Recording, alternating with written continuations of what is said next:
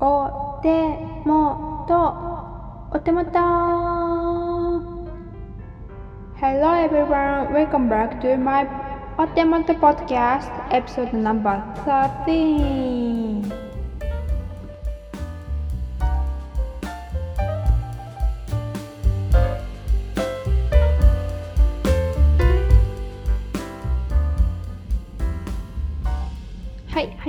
たお手元ラジオナンバー13ということで皆さんお元気でしょうか？今日のね話は昨日行ってきた針の話について話したいと思います。皆さん針行ったことありますか？なんか私も最初何で行ったか全然覚えてないんけどとりあえずあの歯ぎしりがめっちゃすごくて夜中。でなんか顎ねめっちゃ痛くなってってしまったりすごい偏頭痛みたいななんか右がねすごい歯ぎしりとかあのひどくて偏頭痛になってで右の歯左の歯とかは忘れたんですけど奥歯が四角壁みたいになっちゃってるんですよ。それなんでかというとあのー、なんやあのー、削れてんねん歯が歯が削れていっててでだから四角花瓶四角花瓶っていうんだっけ？なんか分かれて分からないですけど趣味でいくと使うやつ。あのあのやつ。あのやつになってしまってるぐらいその歯がね削れちゃってて。でこれ顎の筋肉とかまあストレスとかも全然あるんですけどなんかその顎の筋肉を緩めようと思って最初針に行ってみたんですよ。で誰かが片頭痛にもいいって言ってたしみたいな感じで行ったんですけどまああの私調べてちょっとまあなんかそんなめっちゃ高くても私は続けられないんで本当にてか値段大事なんで私は普通にやおなんかまあ自分が払える程度のところに行こうと思って行ったところがめっちゃよくって。でそこにも通い続けても1年以上経つかな。でなんかそのすごいめっちゃなんやろ。なんかこうクリーンなところクリーンいや全部クリーンなんですけどなんかそのまあどっちかというとローカルなローカルな町医者さんみたいな感じの結構ローカル的な感じのとこなんですけどなんかそこのねなんか皆さんあのスタッフさん方もとてもあのなんか気さくに喋れるしでまあなんかかつ一番ちょっとびっくりしたのがまあその針行ってで2回目ぐらいかな23回目ぐらいかなバリ頭痛くてえもうめっちゃ右の頭がやばいバリ痛いですわってなったんですよ。なっててでなんかバファリン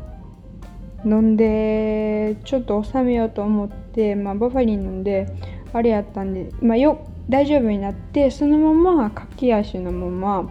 あの針治療に行って先生に聞いてみたら「いやあのバファリン飲んでもらって大丈夫です」なんか普通なんか針って漢方と一緒にやるもんやからこの薬ってか漢方を飲んで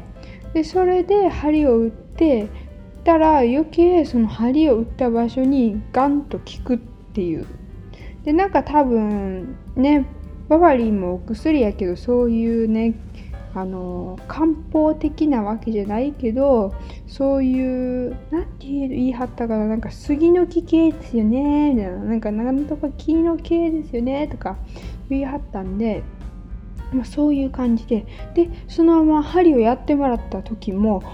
ちょっとクッとなんかこう針を針針って皆さんどうなんかしてます？なんかポンって私もよくわかんないですけどこう一瞬だけポンって打つやつとずっとこう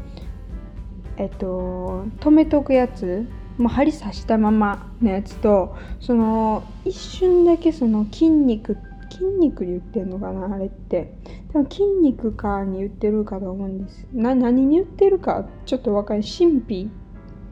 真相の神秘に売ってるのかな？わからないんですけど、さって打つやつがあるんですよ。そのさって打つやつと、そのなんか、ちょっと止めとく、このまま、刺したままのやつがあって、で、先生がちょっとクリクリってその刺したままクリクリってやったらふわって頭の片頭痛治ってあ針ってすごいんや。なんかやっぱ今って美容医療医療とかいっぱいあったりするしそのねあれやと思うんですけど顔もね顔もすごいねたるんでるわけじゃないやん普通に。普通にっていうかグワーってなんかブルドッグみたいになってるわけじゃなくてじゃないけど普通の人間の状態ってでもキュッて上がるんですよ顔が。なんか目が開きやすくなって筋肉がちょっと休ま休まるっていうのがな。なんかキュッとなるんですよ。だから最新の美容医療とかもあるけどうちはなんかこのまあ中国4000年の歴史と言ってもあれかもしれませんけどやっぱ中国医療というのか。まあね今の美容医療とかは美容医療やって今死んだ人いないじゃないですか。意味意味わかります？今例えば新しい新技術ができました。じゃあその新技術ができてから何十年後経った後って分かんないですよね。私それがめっちゃなんかちょっと不安に思うところでえ今はいいかもしれんけどえ何十年後かのがえ何十年後かあのたった自分ってどうなるか分からってないし今の新技術やから30年経ってあ大丈夫でしたよっていうあのその確証がない。じゃないですか。でまあいろいろ進んでるからまあ何とも言えないんですけどまああの中国4000年の歴史多分もう張り合って100年200年何百年と歴史がありますのでねもう死亡くなった方もおられるでしょう針が始まってからの歴史から言うとそれでもやっぱ今まで続けられてるっていうのはそれまでのなんか指示があったわけでだからちょっと勝手に安心してるんです。でなんかやっぱそこの方も先生もおもろくってなんかこう一回ちょっとねやっぱ自律神経とかって大事じゃないですか。自律神経例えば自分の手と体は普通に動かせれるけど心臓とか脳みそとか血液の流れで自分で動かそうと思って動かせるものじゃないじゃないですか。それを動かしてるのが自律神経。で自律神経副交感神経と交感神経があってえっと交感神経が多分えっとね元気な方です。元気な時とか今日中に出てるやつでどんどん眠たくなってきたなーってなったら副交感神経に変わっていくっていう感じなんですけど例えばこれの乱れがあったりすると交感神経強めの乱れだと焦りが強くなったりします。すごい焦ってたり冷や汗かいたり緊張してる人は多分交感神経優位になっております。とかもうやる気がない気持ちが下がってきたっていうのは副交感神経優位の人であります。っていうので乱れとかがいっぱいあったりするんですけどでそれの話をしていて先生と。でやっぱ人間ってそのある程度ね心臓をバクバクさせた方がいいよっていう話に行き着いてなぜかというとやっぱりあの今狩りの時代の何？狩りの時代って何て言うんだったっけ？えっと、農耕民族の前ですね、えっと、狩りの時代のその狩りをやってた時の人間の脳みそとうちらってあんまり変わらないわけですわ。だからあるでもなんか今ってやっぱ電車もあるしバスもあるしなんかこう移動もすごい楽になったしまあ言うで一番の全然違うのがその狩りのやってた時と違うのがまあうちらにはあの敵がいないということですね。えっとウイルス以外。まあ今感染とかいろいろありますけどもまあそれはなんかウイルス感染。まあ確かに敵ではございます。あと病気とかも敵ではございますが目に見えての敵おらへんみたいな。だから虎がいる。やばい隠れな走る。ドキドキする。それはなんかあの心臓が一生懸命血液をこう体に巡らそうとしてるからドキドキ。どんどん血を送ろうとしてるからですよね。で先生が言うにはやっぱねそういう時の時代のままやからねある程度走ったりなんかこう階段登ったりとかしないとあの自律神経も結構乱れてきますみたいな話をしはっててえあそうなんやみたいな。なんか針の話が全然違う話になってるけどそうでもなんかその先生がすごい面白くてでだからその先生がなんかお経を読みはってるらしくてで昨日も聞いたんです行って「お経まだ読みはってるんですか?」って聞いたら「あもう一生やっていこうと思ってます」って言い張っててわすごいな。てかお経を読む人おらへんからほんまにあのおばあちゃんとかのこうおばあちゃん聞いた時にあのお坊さん来はってあのお盆にあのお坊さんがお経を読んで何て言うんですか？あのまあいろいろお経を読んでいろいろまあ浄化浄化っていうの？なんかなんかわからないんですけど、まあ、やってくださったりするんですけど周りの普通の一般の方々でお経を読んでる人あんまり知らないから写経もしてる人もあんま知らんしやっぱお経を読むとこうメディテーションっていうか瞑想効果もあってなんかこう嫌なこととかポンってふなんか気になることが吹っ飛んだりすることもあります。みたいな。気になることが気にならなくなったりまあ脳みそがクリアになるって言ってはったんです。おもろいなと思って。でなんかやっぱそのその前にやっぱこうめっちゃ頭痛いバファリン飲んでなんか直してもらったクキって直してもらった時もうすごいなって思ったけどあなんかこういう思想があってで針もなんかこういういろんなねなんかその針自身針というもの自体もあれやけどこの先生自身もすごいあのこの自律神経とかなんかこう例えば私昨日なんか針打って鼻かゆくなったんです。あ鼻めっちゃかゆいかちょっとかいていいですかって私顔に針やってるから顔の針と背中の針やから。でで鼻かいていいですかって言ったらあ今ねなんかねそれなんかなんかなんか忘れたけどとりあえずなんかえっと粘膜がすごい敏感になってあのいい証拠ですみたいな。その針打って鼻かゆくなってあ粘膜がみたいな。あなるほどみたいな。やっぱね人間の体って不思議なんですわ。って思った。って思ったっていう話です。とりあえず。でもねやっぱ針うん。ちょっと昨日はねなんかねちょっと痛くて多分ね歯ぎしりしすぎてちょっと今日はあのまあちょっと若干朝もできてしまってるんですけどまあそういうものなのでできないんですけど普段は。そういう時もあるのでまあみんなに絶対勧めるかって言ったら、まあ、やりたい人だけやればええやんって感じやねんけどまあでもそういうなんやろ針ねお顔にちょっとなんやろ。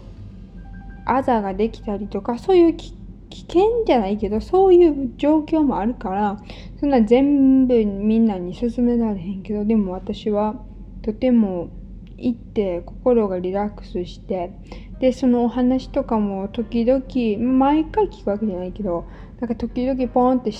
なんか質問しながらあそっかお経とかあそっか自律神経とかあそっかなんか手足の冷えとかってっていうのをなんか聞かせてもらってなんかこうなんか人間ってすごい人間っぽい生活をし続けてるじゃないですか。ご飯も食べるけどご飯別に借りに行かなくてもいいし貯蔵貯蔵っていうかスーパーマーケット行ったらもうコンビニ行っても買える状況になってしまってるじゃないですか。本当は多分狩りして貯蔵して干し肉食ったりなんか干しぶどう食ったりせなあかんせなあかんわけじゃないけどそういう生活だったのに。でもなんかそういうのがこう変わってっていく中で変わっていかないこの私たちの体と自律神経とかの関係性とか。でまあそっから来る例えばねあのなんだろうな、まあ、精神的なメンタルヘルスの問題とかもあるじゃないですか。なんかまあ自律神経見られたらメンタルヘルスもメンタルもちょっと見られていくっていう私もねそれはねずっとねなんかこう考えたり本読んだりしてるんですけどやっぱりまだまだついていけないところというかまだまだ神秘的わからないところがあるのででもそういう施術をしたりまあ逆から言ったらまあ普通なことでちょっと歩いてみたりとかなんかその動機をさせてあの自律神経の乱れをなくしたりとかそういうのってすごいなんか自分と自分の体のつながりが前若かった頃ってあれやけどなんか例えば5年前よりもあ自分と自分の体のつながりがすごく密接になってるしそれをすごい感じることができます。今は。なんだか。なんでだろう？わかんない。それをすごい感じます。だからこういう施術とかも大事だけどやっぱ日々の生活のメンタルヘルスのケアや先生お経を読んでるって言ってはんましたしまあなんか前言ってた香りとかもねすごいねそういうの脳の働きとかにも聞いたりまあいうこなんか音楽とかもすごい脳にすごい刺激があったりチョコレートとかもそうですよね。刺激があったりするからやっぱねこれはねこれからもどんどんどんどん追求していってここでも喋ろうと思ってます。はい。でもねなんかもしね興味あったら針ぜひ行ってみてほしいです。あのねなんか顎の電気治療とかもあるけど私は顎の電気治療とかもやったりするんですけど顎の筋肉緩めるためにえっと顎筋肉らへんに電気を流すっていうやつをやったりまあ違うとこではだからその針に電気流してる人もところもあると思います。とかいろいろあると思います。いろいろみんな探してもし興味あったら是非針やら漢方やらいろいろあると思うので是非やってみてください。